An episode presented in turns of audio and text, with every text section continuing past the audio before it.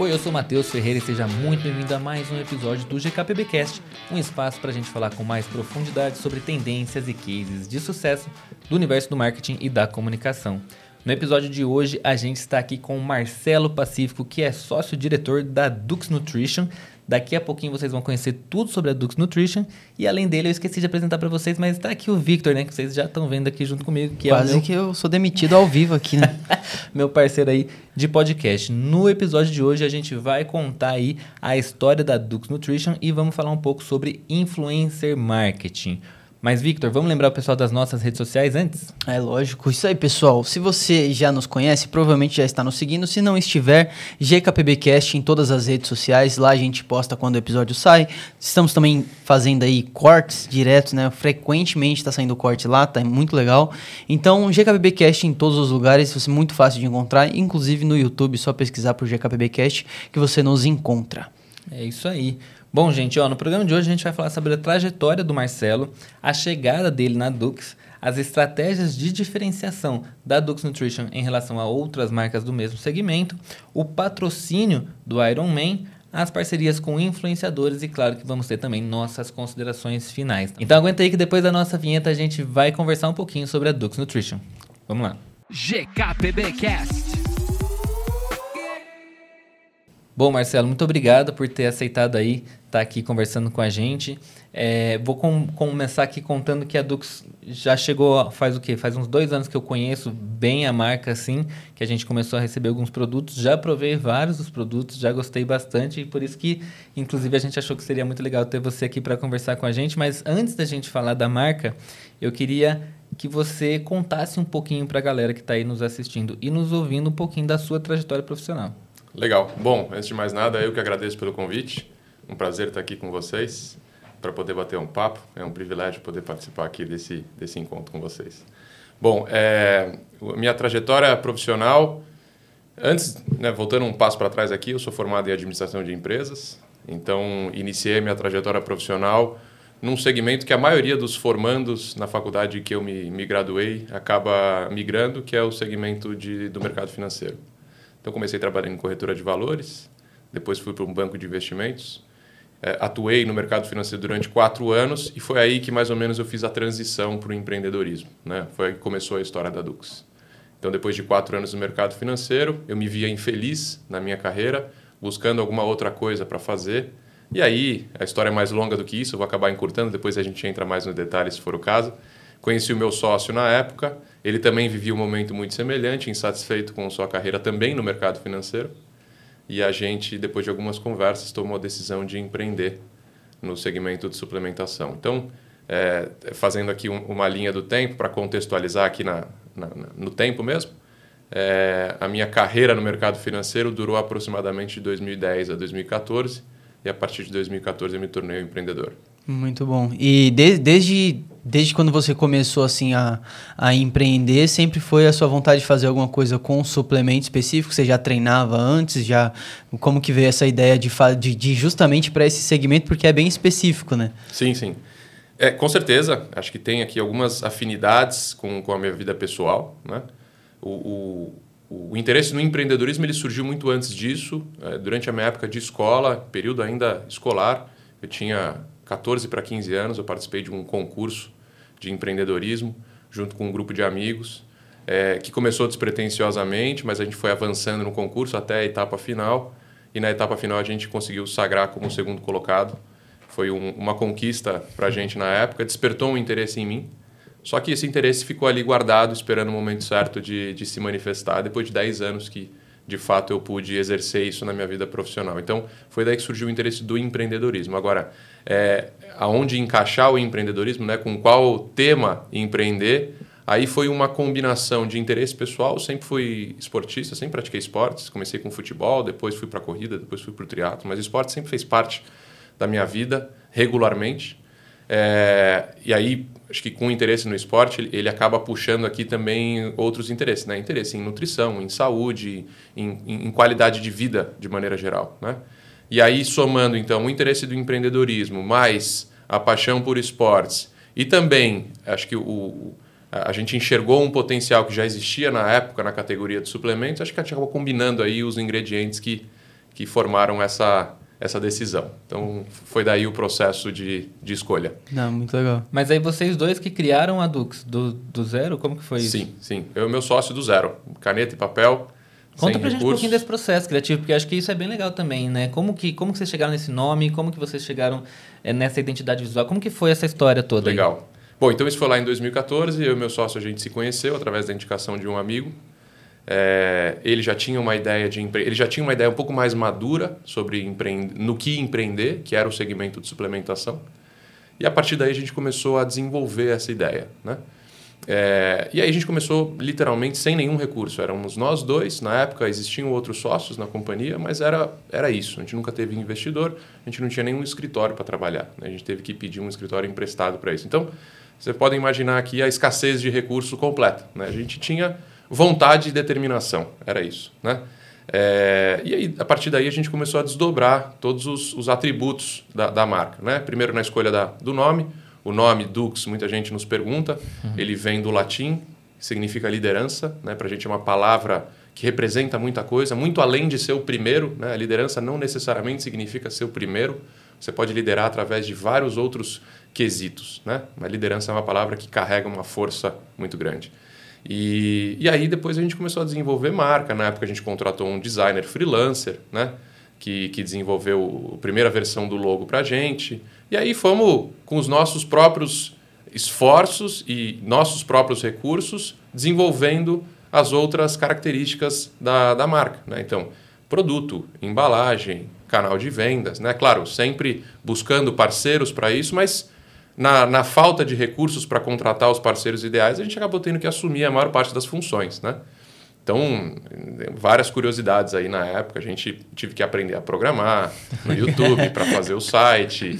A gente se tornou, eu brinco que a gente se tornou todas as profissões ao mesmo tempo, né? A gente foi programador, a gente foi é, desenvolvedor de produto, a gente foi designer, a gente foi redator, a gente foi vendedor, a gente foi entregador, né? Porque a gente literalmente pegava o produto, eram tão poucos os pedidos que chegavam, né? Nos primeiros meses de, de, de companhia, que a gente pegava o produto. Na época eu tinha vendido meu carro, comprei uma, uma moto, que é a que eu tenho até hoje, uma, uma motoca, uma scooter, colocava os produtos ali no baú da moto e entregar, né? Batia na porta do cliente, tocava a campainha e entregava eu mesmo. E dali, assim, se a gente for é, lembrar de outras histórias aqui, a gente passa horas lembrando. Então, é, foi daí que surgiu. Foi assim, com pouco recurso, mas com, com uma vontade inabalável de criar algo novo, de criar algo diferente que pudesse se destacar no mercado de suplementação. Não, muito legal. E aí, é, quando que foi que rolou assim? Em 2014 vocês criaram ali mais ou menos o, a empresa, né? Começou a crescer, poucos, poucos, poucas compras e tudo mais. Quando foi que deu a virada de chave assim? Você falou,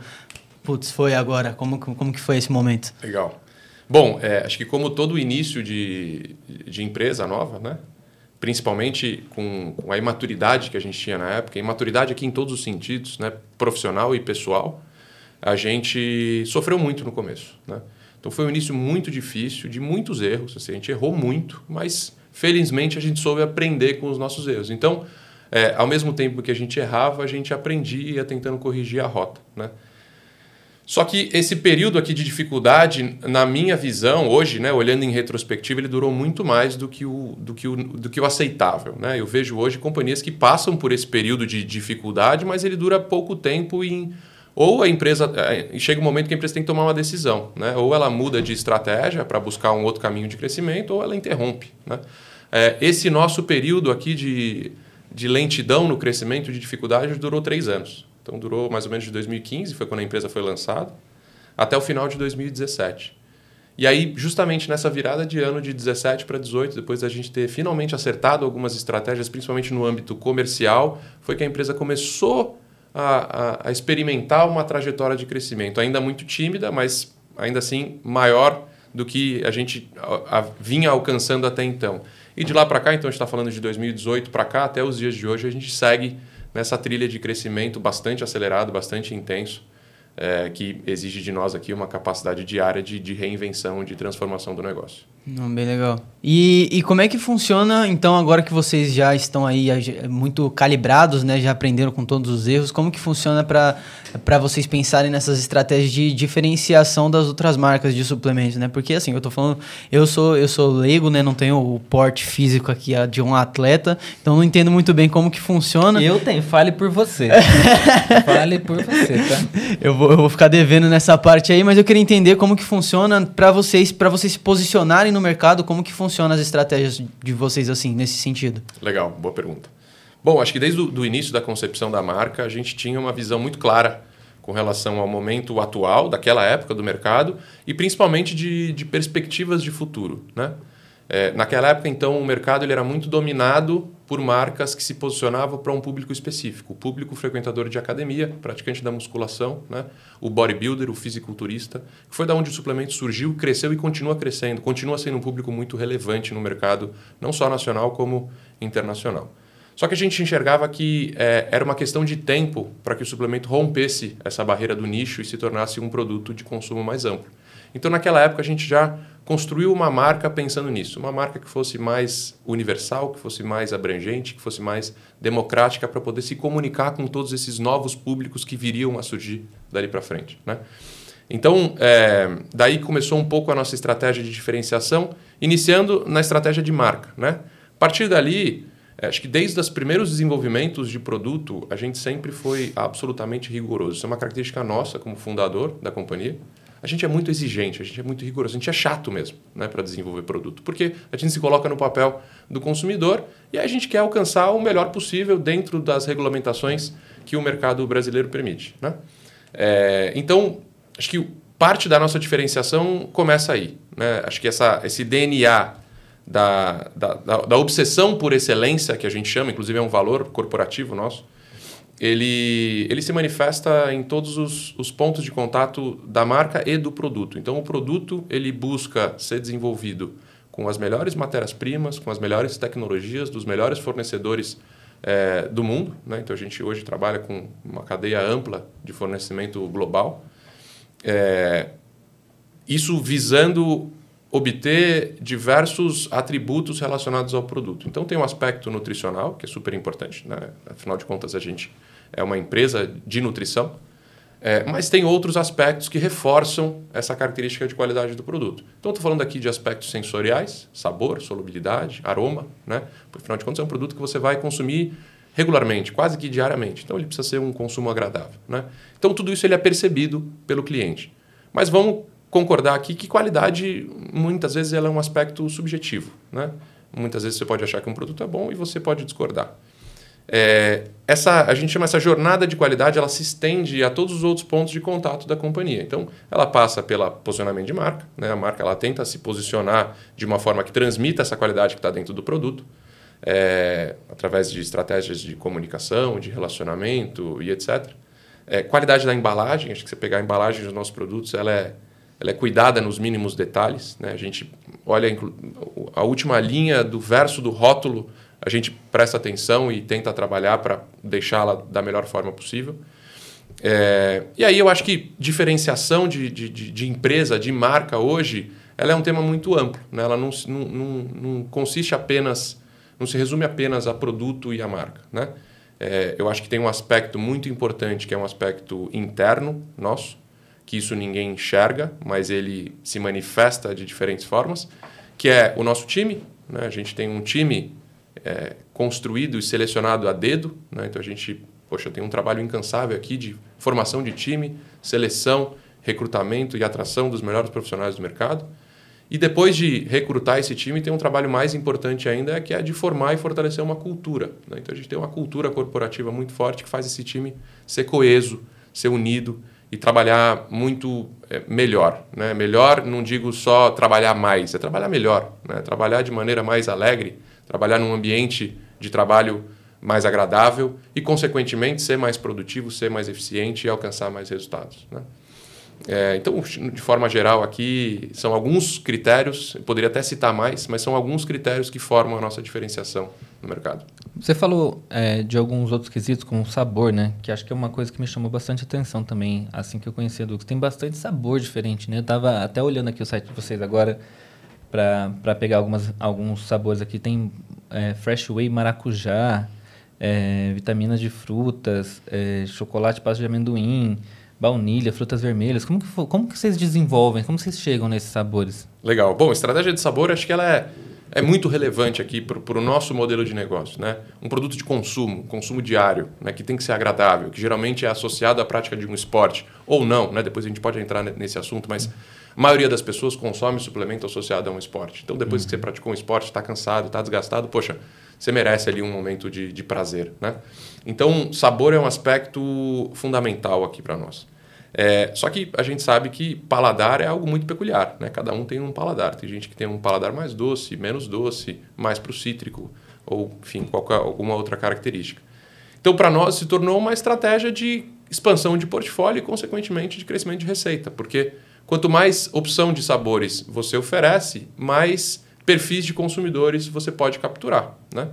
Porque, inclusive, você pode capturar mais consumidores ou você pode fazer o mesmo consumidor consumir mais vezes por curiosidade. Putz, é. agora eu vou dar uma variada, vou dar uma diversificada. O público que acompanha a gente é um público muito ligado à inovação. Eles adoram novos sabores e tudo mais. Aí vocês ficam recebendo, né? Agora imagina você deve ficar recebendo nas redes sociais. Lança um sabor tal. Bastante. a gente recebe bastante. E aí a gente tenta trazer esse insight para dentro de casa e transformar né, em produto. Né? Então, é, é, claro, tem que fazer um, uma certa ponderação, não dá para a gente acatar qualquer tipo de sugestão, mas à medida que a gente percebe que uma sugestão ela se torna recorrente, né? Poxa, tem muita gente falando de um sabor, a gente traz para dentro de casa e tenta desenvolver. Aí esse processo de desenvolvimento, ele é feito todo dentro de casa, nós temos um time próprio de pesquisa e desenvolvimento, um laboratório próprio, e são formados por profissionais da área, né? É, engenheiros de alimento, engenheiros químicos e outros profissionais relacionados à, à área de nutrição, que tem essa, essa missão, essa nobre responsabilidade aqui de desenvolver o sabor. E aí o produto, o produto então ele passa por diversas rodadas de degustação até chegar no sabor mais fidedigno ao sabor que, que a gente gostaria de, de representar nele, né? Então é assim que funciona basicamente hum, Legal. E hoje vocês têm, você tem ideia de quantos SKUs vocês têm?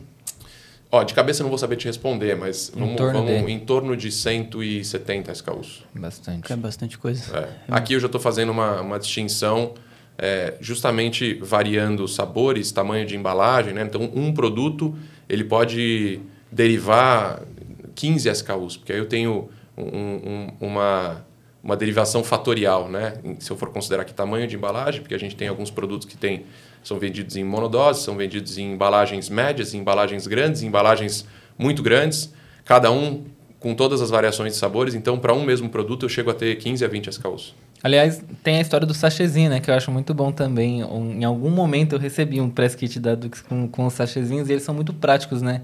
Eu, e aí, de vários sabores diferentes, acho que isso que é legal. A pessoa que. Eu sou aquela pessoa que enjoa muito rápido do mesmo sabor. Você comprar aquele pote grandão, para mim não vai, vai ser difícil de eu, de eu ficar tomando o mesmo sabor. E aí você ter a, a possibilidade desses sachês de 28 gramas e você colocar, fazer, acabou, troca, pega outro sabor sem ficar com um monte de pote aberto, é muito legal também essa, essa Sim. ideia aí. Né? Curioso você ter falado isso, porque esse foi o, a origem do nosso modelo de negócio. Então, lá, voltando lá para 2014, 2015, nós fundamos a companhia com, esse, com essa visão. Né? A gente então fazia um diagnóstico sobre o consumo de suplemento, nós como consumidores, e a gente tinha as mesmas percepções que você. Poxa, eu compro um pote de um quilo do mesmo sabor, é enjoativo, não é, não é prático, né? o consumo não é prático, você precisa usar uma coqueteleira, você precisa é, despejar o, o, conteúdo na coqueteleira, levar essa... Se você, for, se você for consumir fora de casa, se torna um, uma logística adicional, né? porque você precisa dar um jeito de levar esse produto. Então, na época, é, considerando todas essas é, percepções, a empresa surgiu desse modelo de negócio. Então, o nosso primeiro portfólio foi um portfólio só de sachês. Ah, a gente tinha essa, essa pretensão de se diferenciar dessa forma. Nós vamos ser uma empresa que a gente chama de monodoses, né? Uhum. permitindo justamente isso: é, variação de sabores, é praticidade no consumo, é portabilidade do produto e trazer também um aspecto de customização. Porque na época a gente vendia os produtos em uma caixinha customizada, você entrava no nosso site, é, era o nosso único canal de vendas, e você montava um kit personalizado. Né? Tinha uma experiência de customização. Com o tempo, essa ideia ela foi sendo adaptada. Porque o que, a gente percebeu é que é, a ideia, no papel, ela fazia muito sentido, ela era atraente, só que ela tem um efeito aqui que a gente não, não previu, mas é um efeito super importante, que é o efeito custo. Né? O sachê, no final das contas, ele é, ele é mais custoso né? e, consequentemente, é mais caro para o consumidor. E por mais que seja conveniente, que seja prático, que seja é, é personalizável, uma hora isso pesa no bolso. Né? Então, para o consumidor assíduo, para o consumidor recorrente, não vai fazer sentido você substituir 100% da sua suplementação pelo sachê. E aí, com isso, a gente foi aos poucos adaptando o nosso modelo de negócio até chegar no, no, no modelo que a gente tem hoje, que é o modelo, vamos chamar de mais tradicional. Nós temos as embalagens maiores, onde as embalagens são mais econômicas, né, no custo por dose, para aquela pessoa que, poxa, já está acostumada com o sabor e, e faz um, um, uso regular do suplemento. E os sachês eles continuam compondo o nosso portfólio como uma opção adicional, complementar, né? Ou seja, você pode comprar o teu pote para deixar em casa, e aí você compra alguns sachês para levar na mochila, para levar para uma viagem, para experimentar um sabor novo é, quando for necessário. Então, é, não é nem lá nem cá. Né? O melhor caminho, como quase tudo na vida, foi o equilíbrio. A gente encontrou esse equilíbrio entre os diferentes tamanhos de embalagem. Não, muito legal. E fez, faz muito sentido mesmo vendo você elaborar dessa forma. Só queria voltar num ponto que, que você me pegou ali, que quando você falou que suplemento não é só para quem faz esporte, né? Eu queria que, que você explicasse um pouco mais sobre isso para entender também como é que eu vou começar a tomar suplemento agora. Poxa, excelente ponto. Quero, quero ver se eu te convenço até o final. Vamos lá. Bom, é, aí vale a gente fazer uma retrospectiva aqui de, da evolução do mercado de, de suplemento até os dias de hoje. Né? Então, quando a gente começou a empresa, de novo, 2014, 2015, o suplemento de fato era um produto de nutrição esportiva. Né? Não existia aqui outro tipo de consumo para o suplemento. Tanto é que na época, talvez vocês se lembrem, o suplemento ele era até confundido. Existia um, um preconceito em cima do, do suplemento, um, um, estereótipo muito negativo. O suplemento era confundido com anabolizante. Uhum, né? Tinha muita gente que fala assim, pô, o cara tá tomando suplemento, cara, pô, por que, que ele tá entrando nessa, né? Uhum. É, e se alguém te indicava um suplemento, você fala assim, não, pô, eu não sou desse, cara, não quero ficar grande, não, poxa, eu quero só ser saudável. E, e a gente já previa que isso, esse, esse preconceito, ele seria desconstruído ao longo do tempo.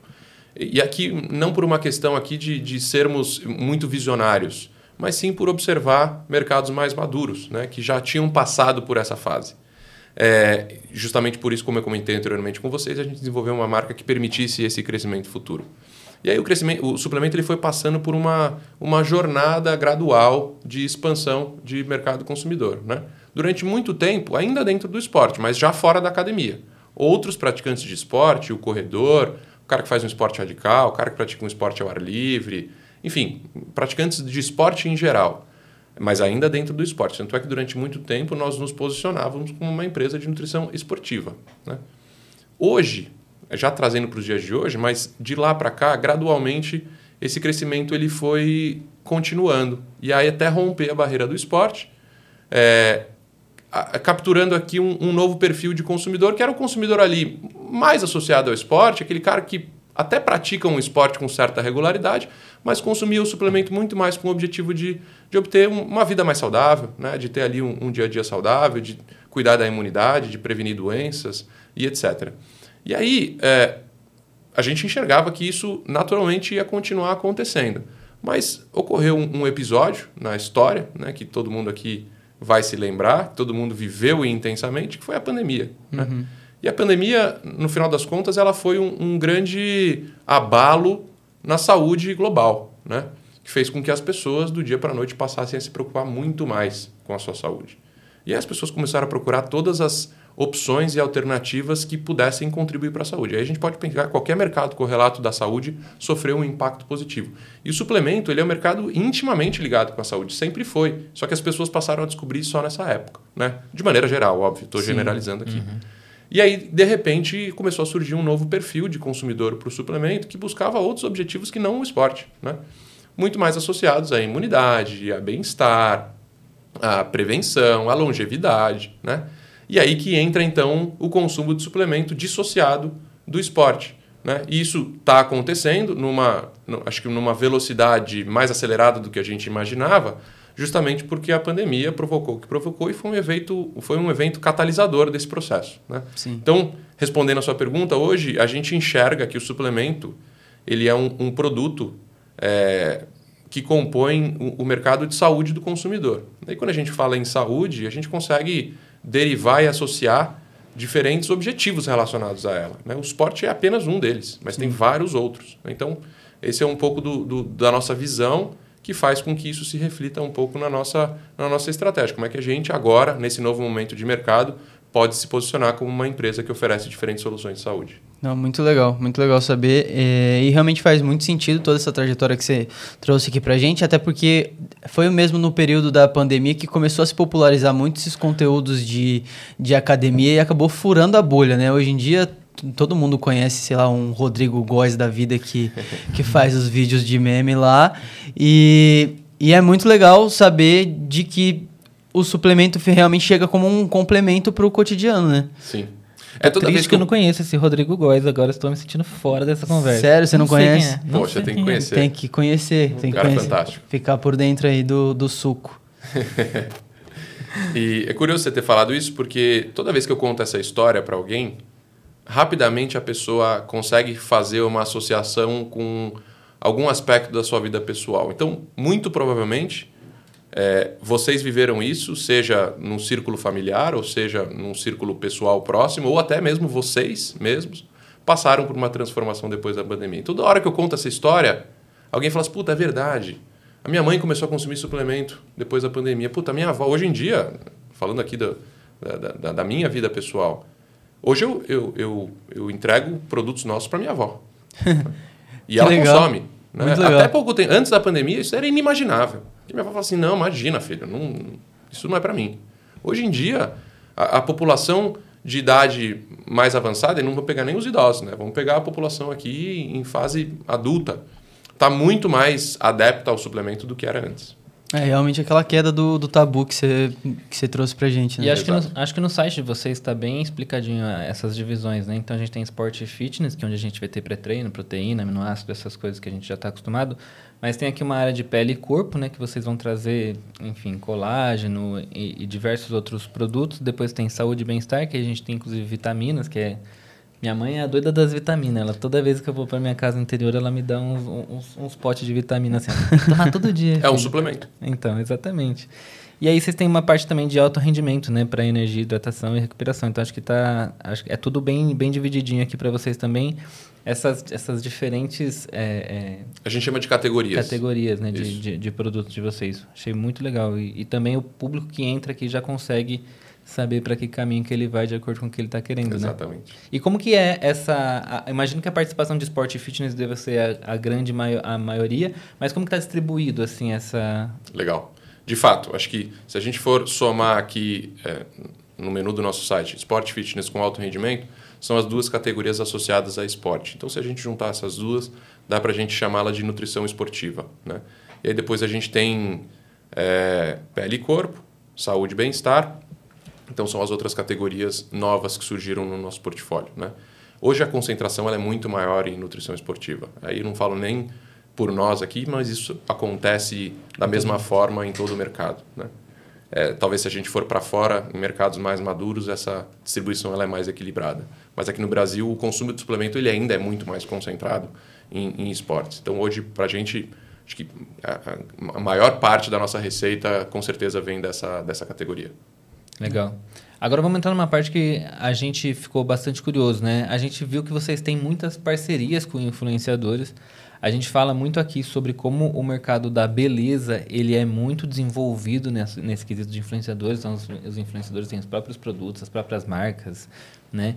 É, e a gente vê que esse mercado agora de esporte, também de nutrição, ele também começou a se desenvolver muito bem. A gente tem nomes aí, diferentes nomes que são praticamente celebridades desse universo fitness. É, como que vocês começaram a trabalhar com isso e como que vocês foram entendendo o valor aí desse trabalho com influenciadores? Legal. A nossa história de relacionamento com influenciadores começou justamente naquele período que eu comentei com vocês, que foi o nosso ponto de inflexão né, da, da empresa, onde ela começou a crescer. Então, a estratégia com influenciadores acabou sendo uma das engrenagens né, desse, desse crescimento. É, Bom, acho que todo mundo aqui, de, de alguma forma, lida com o trabalho de influenciadores hoje em dia, seja através do consumidor, né, o, o consumo do conteúdo de influenciadores, seja através de, de seja no papel de uma marca, em, quando você se associa com os, com os influenciadores. Então, hoje, é, o, o, trabalho com influenciadores ele é central aqui na nossa estratégia, porque o, o influenciador é, é, uma profissão nova, né? Que, que funciona como um canal de comunicação, um, ve, um veículo de mídia, praticamente, né? Então, o influenciador ele tem uma, uma força muito grande de levar a sua mensagem adiante para um público muito mais amplo e um público muitas vezes segmentado, né?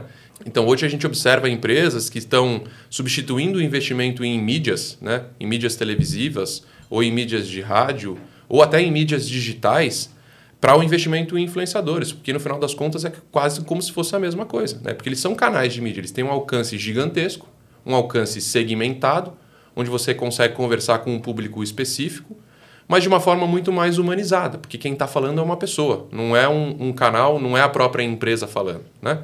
Então hoje a gente faz um trabalho muito próximo com influenciadores. A gente é, trabalha hoje com centenas de influenciadores no nosso time, é, de uma maneira muito íntima mesmo, porque a gente não se, não se resume apenas em prospectar um influenciador, negociar um preço com ele e achar que o trabalho acabou aí. Né? O trabalho apenas começa e a partir daí tem um trabalho de relacionamento, um trabalho de encantamento. Né? Porque o primeiro objetivo aqui é fazer com que o influenciador goste da nossa marca e do nosso produto. Porque aí sim ele vai poder divulgar o seu produto de forma genuína, de forma verdadeira. Né? Então, acho que o influenciador aqui é um, é um assunto muito atual no mundo e para nós tem funcionado muito bem. Porque no nosso segmento, o, o, que a gente chama aqui de marketing de influência, ele tem um apelo muito forte. Porque é um segmento, é, é uma marca aspiracional é um segmento onde as pessoas buscam orientação, buscam recomendação. Né? E quando uma recomendação vem de um influenciador, muita gente confia, né? muita gente acredita. Então, é, a gente, poxa, gosta muito de trabalhar com influenciadores e pretende intensificar e fortalecer esse trabalho cada vez mais. E, e além de, de, dos influenciadores, desse contato direto com os influenciadores, eu vi aqui que no site é, as pessoas podem se inscrever, né? Mas vocês é, só recebem essas inscrições ou vocês vão atrás desses influenciadores para tipo abrir o contato mesmo com eles e falar, ó, oh, seria legal fazer essa parceria, como que funciona? Legal. A gente tem os, as, os dois, as duas frentes, né? Uma prospecção ativa, que a gente chama, e uma prospecção passiva. Então, na prospecção ativa, a gente constantemente monitora o mercado, né, para identificar aqui o surgimento de novos influenciadores, quem que tem se destacado aqui no, no, no segmento, no, nas diferentes redes sociais. Acho que hoje tem esse, esse fator adicional de complexidade, porque não basta você olhar influenciadores só do Instagram. Né? Hoje em dia você tem influenciadores, por exemplo, no TikTok, como o próprio Rodrigo Góes, né? ou outras redes sociais que surgem. Então a gente tem essa, essa estratégia ativa e passiva. Né? Então a gente tem um, um canal, um formulário de cadastro no nosso site, onde os influenciadores podem se cadastrar e a partir daí eles passam por um processo de análise. Assim como a gente também tem um time interno que faz o processo ativo de prospecção e contato e negociação com novos influenciadores. Muito legal. E aí esses influenciadores eles fazem o conteúdo por conta própria nas redes sociais deles, nas redes sociais de vocês, vocês trabalham com outra estratégia. Como que funciona esse? É um híbrido, né? Tanto nas redes deles, eles têm obviamente total liberdade para produzir os seus próprios conteúdos, mas a gente tenta apoiar na medida do possível, seja fornecendo conteúdo, informação, educação sobre os produtos para que eles possam fazer um trabalho de comunicação muito mais assertivo, né? muito mais é, detalhado. Né? Então, é, é, é uma combinação, um esforço nosso aqui de auxiliar, de tentar orientar, mas é claro que tem que ter aqui um elemento pessoal, né? de tom de voz próprio, eles têm que falar o que eles estão acostumados a falar. Né? Não pode ser uma comunicação artificial. E aí, nas nossas redes sociais, também é um híbrido. A gente tem aqui os nossos conteúdos próprios, onde a gente produz dentro de casa, só que a gente trabalha também muito com publicações de conteúdos que são produzidos pelos nossos influenciadores que a gente replica aqui nas nossas redes sociais. Então é um ecossistema retroalimentável. Não, bem legal. Bem, é bem legal você falar que vocês respeitam o tom de voz do, do influenciador, porque é o que a gente não vê com tanta frequência. Por mais que seja uma coisa meio óbvia, assim, de que o influenciador está falando com o público dele, ele sabe como falar, é, a gente não costuma ver as marcas darem essa licença Sim. poética, assim, entre aspas. É, é eu acho que isso é, é fundamental para esse trabalho, porque justamente o que faz o, o trabalho do influenciador ser tão forte é a autenticidade. Né? É ele mesmo falando o que ele pensa. Né? Porque as pessoas, os consumidores, acreditam muito mais numa pessoa falando do que numa empresa falando, ou um apresentador de TV falando. Né? Porque você é, é, presume que quando uma empresa ou um apresentador ou uma pessoa jurídica está falando, aquilo ali existe um relacionamento comercial por trás, existe um interesse por trás, né? Quando é uma pessoa física falando, poxa, você tende a acreditar muito mais, porque é um, uma, uma, manifestação genuína, né? É, agora, quando o influenciador ele visivelmente se, se manifesta, se comunica de uma forma artificial, você deixa de acreditar, porque você perdeu justamente aquele fator humano da, da comunicação. Acho que esse é um segmento que tem muita inspiração, né? As pessoas se inspiram muito nesses influenciadores, querem ser, querem ter o corpo deles, querem ter a, a, a saúde deles, querem querem vivenciar o estilo de vida que eles, que eles vendem ali, né? Que eles promovem nas, nas redes deles. Acho que por isso até eles têm esse, esse peso a, um pouco a mais nessa, nesse segmento de vocês, né? Mas eu queria falar sobre uma outra coisa aqui, que vocês, é, além dessas estratégias de influencer e tudo mais, vocês estão agora com o patrocínio do Iron Man, né? Eu queria que você falasse um pouquinho pra gente, é, até pro pessoal que não conhece o Iron Man, eu, eu, não conheço profundamente, eu sei que é, que é um, um, evento esportivo muito conhecido mundialmente, mas eu queria que você, se puder, explicar um pouquinho pra gente sobre o Iron Man e também como é que é esse patrocínio. Você vai participar, inclusive, Sim, né? Sim, legal. É um assunto que eu gosto de falar. Bom, é, começar explicando então o que é o Iron Man, né? É, o Ironman ele é uma, uma franquia global que organiza provas de triatlo. Então, até, a título de, de esclarecimento, triatlon é o nome da modalidade, né? é o nome que, é a modalidade que a gente assiste nas Olimpíadas, que é composta pela combinação de três esportes diferentes: natação, ciclismo e corrida, sempre nessa mesma ordem. Né? Então isso é o triatlon e existem diferentes distâncias de competições de triatlon. O Ironman ele é uma, uma marca, é uma bandeira global que é, se destacou pela organização de provas em distâncias específicas. Né? Existe a distância Full Ironman, que é o Ironman de fato, né? que ele é composto por é, 3.800 metros de natação, seguido de 180 quilômetros de ciclismo e finalizado com 42 quilômetros de corrida. Esse é o Ironman, de fato. Né? Caramba, bicho. É coisa, hein? É. Dá tempo de repensar a vida todinha dá nesse tempo, trajeto. Dá tempo. E aí eles têm também a modalidade que é o que é chamado de meio Ironman, ou Ironman 70.3, que são a metade dessas distâncias, né? que é uma distância um pouco mais acessível. Então, é, essa, essa empresa ela organiza provas ao redor do mundo todo, principalmente em Estados Unidos e Europa. E existe aqui um, uma franquia nacional que se chama Ironman Brasil, que organiza prova em alguns lugares aqui do Brasil. Se me lembrar de cabeça de todos, tem uma prova em Florianópolis, falando da meia distância, né? Do meio Ironman. Florianópolis, é, meio Ironman Rio de Janeiro, meio Ironman São Paulo, Maceió e Fortaleza. Já teve em outras partes do Brasil, é um, é um calendário itinerante, mas hoje são essas cinco edições. E aí no Brasil tem uma edição por ano do Full Ironman, que é a distância completa, que também acontece em Florianópolis. Bom, esse é um pouco da explicação sobre o triatlon e o Ironman. É, eu pratico triatlon já há 10 anos, é, comecei em 2014, então não completou 10 anos ainda, mas estou quase lá. E é o esporte que eu pratico desde então. Então comecei em distâncias menores, fui evoluindo. Até em 2015 eu fiz meu primeiro meio Ironman, eh, que é a metade da distância. Então, recapitulando aqui, é 1.900 de natação, 90 de ciclismo e 21 de corrida. Uhum. E fui fazendo, fui repetindo provas nessa distância durante muitos anos, até me preparar para o meu grande objetivo, que era concluir o Ironman completo. Pude, felizmente, finalmente alcançar esse objetivo no ano passado, em 2022 quando completei o meu primeiro Ironman em Florianópolis. E esse ano, acho que para coroar toda essa trajetória minha pessoal com o esporte, surgiu a oportunidade de nós, como empresa, patrocinarmos a franquia Ironman Brasil.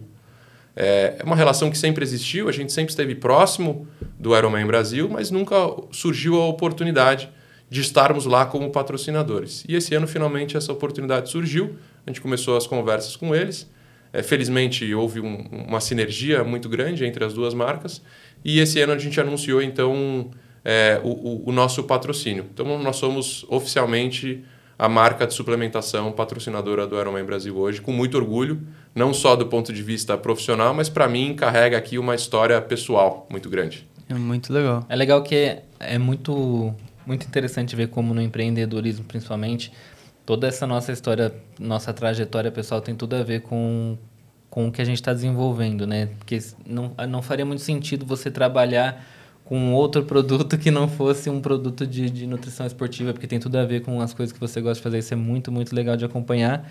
E a gente trouxe diversos executivos aqui que sempre falam isso, né? De como as coisas que a gente vai fazendo, coisas que a gente gosta na nossa vida, vão trazendo. Eu acho que talvez esse seja um dos, dos grandes diferenciais também do produto de vocês, é esse seu envolvimento com, com o esporte. Sem né? dúvida, sem dúvida. É, eu acho que quando a gente tem o, o, a opção de empreender, né? Preferencialmente a gente deve escolher um assunto de nosso interesse. Afinal de contas, o empreendedorismo tende a ser um projeto de longo prazo, um assunto que a gente vai se envolver profundamente. Né? Não tem como, não é um, um trabalho em que você, é, enfim, se dedica apenas no horário comercial e depois você desliga a chave. Né? Uhum. É, o assunto passa a fazer, a fazer parte da sua vida. Né? Então, eu digo preferencialmente porque eu entendo que nem sempre essa oportunidade existe, né? Sim. Muitas vezes você acaba empreendendo num, numa oportunidade que surgiu por uma questão de necessidade e aí você aprende a gostar do assunto, talvez, né? Sim. Eu, felizmente, tive esse privilégio de poder escolher, né? De poder identificar que no assunto em que eu tinha interesse também existia um potencial de mercado.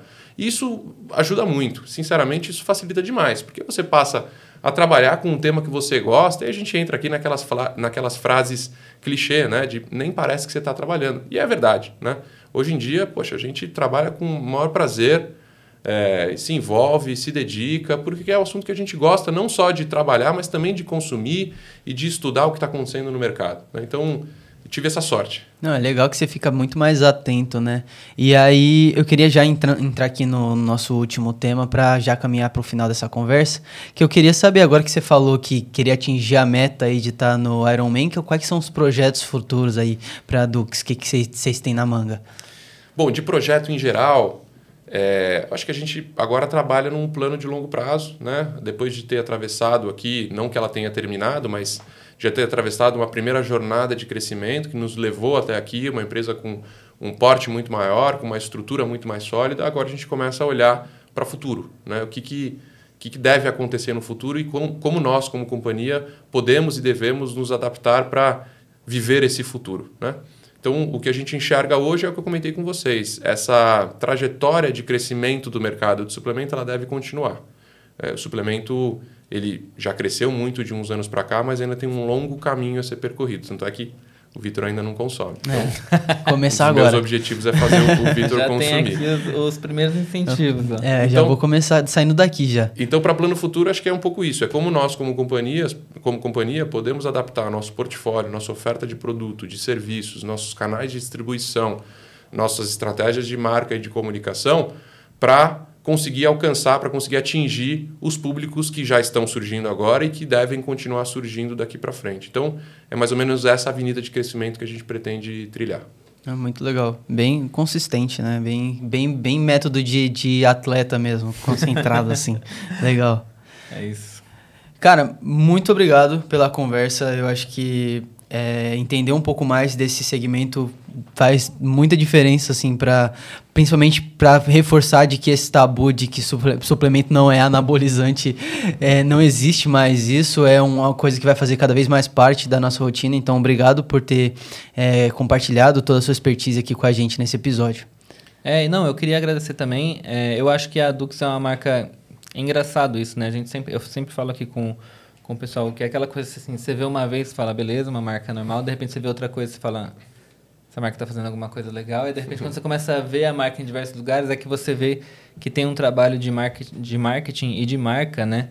É muito, muito interessante, muito coeso, assim, acho que vocês estão fazendo um trabalho legal e, e espero continuar vendo aí bastante coisa da Dux em breve. É, não sei se tem alguma outra coisa que você queria falar que a gente ainda não tenha falado aqui. Não, vou aproveitar para agradecer também pelo, pelo tempo de vocês, pelo espaço. Para mim, como eu comentei, é um privilégio estar aqui. É, fico muito honrado pelo convite de vocês. A gente gosta muito de falar sobre o assunto, sobre o nosso negócio. Então, poxa, sempre que, que tiver a oportunidade, eu volto aqui e a gente continua o nosso bate-papo. Então, é, foi um prazer conhecer vocês. E agora o meu grande objetivo é fazer o Vitor se tornar um bodybuilder em breve. Ano que vem eu tô fazendo um meio Ironman lá. Eu vou fazer, não, não, eu vou fazer, não, eu vou fazer, eu já tenho uma história muito doida que um dia eu posso tirar um podcast para contar, mas eu fiz a corrida garoto lá em Vitória. Legal. Um rolê completamente aleatório. Gostou? Eu só fui, eu era um convidado de imprensa, de repente eu tava correndo 16 quilômetros. Gostou? Eu gostei muito. É um negócio que quando você faz a primeira vez, você fica extasiado, né? E aí eu fiquei nessa de fazer várias outras corridas depois, não fiz porque não, enfim, eu preciso colocar isso na minha, na minha rotina. Legal, acho Mas- que é assim que começa. É, então eu só corria assim, em academia e tudo mais, em esteira e tudo mais. Mas a primeira corrida que eu fiz já foi 16 quilômetros e foi assim, eu né, fiquei morto depois e tal, mas é muito legal porque é esse êxtase de, de, de atingir um objetivo, de querer diminuir o seu tempo, de querer evoluir, acho que é muito bacana. Acho que é isso, né? A gente é só dar o startzinho, colocar um pezinho lá e, que, e depois a, a gente Sem é dúvida. contagiado. Bom, eu sou suspeito para falar, mas o esporte ele é transformador. Né? Ele, ele é capaz de, de trazer uma série de aprendizados e ensinamentos para a gente, que inclusive a gente leva para a vida como um todo. Né? Então você até comentou que nosso plano aqui como companhia parece aqui o objetivo de um atleta, e é um fato. Né? Acho que a dedicação, a disciplina, a resiliência que a gente desenvolve no esporte, ela também é usada em outras esferas da vida. Né? Então, poxa, eu sou muito é, entusiasta, incentivador do esporte, então vou incentivar vocês a praticarem esportes e no que a gente puder con- contribuir aqui com companhia, como suplementação, contem com a gente. É, vou, bom. vou me preparar para corrida garoto. Corrida garoto vem legal. aí. Não, acho que a São Silvestre talvez tenha um pouco disso. Nunca corri a São Silvestre, mas lá, pelo menos lá, lá na corrida garoto, é assim, a família inteira correndo. É o pessoal do escritório que foi que montou uma equipe e foi correr. Aí eu tava correndo vi uma senhorinha de que devia ter uns 80 anos correndo. Então, assim, todo mundo se envolve muito assim. E não é uma corrida pequena, são 16 Não, quilômetros, você né? começou com uma distância já relevante. Percebi isso na metade. É. Quando eu cheguei nos 8, eu falei, meu Deus. O que eu estou fazendo aqui? O que, que eu tô fazendo aqui? Agora eu só preciso terminar, mas foi muito bacana, consegui terminar, ainda bem.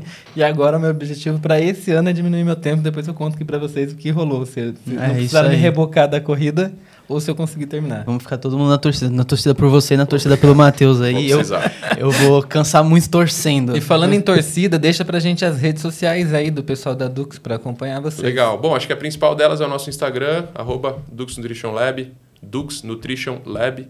Vocês vão encontrar lá bastante conteúdo, bastante informação sobre nossos produtos, nossos influenciadores, o próprio Ironman. Então vai ser um, um prazer poder encontrar os seguidores lá e dividir e compartilhar informações sobre a empresa. Muito bom.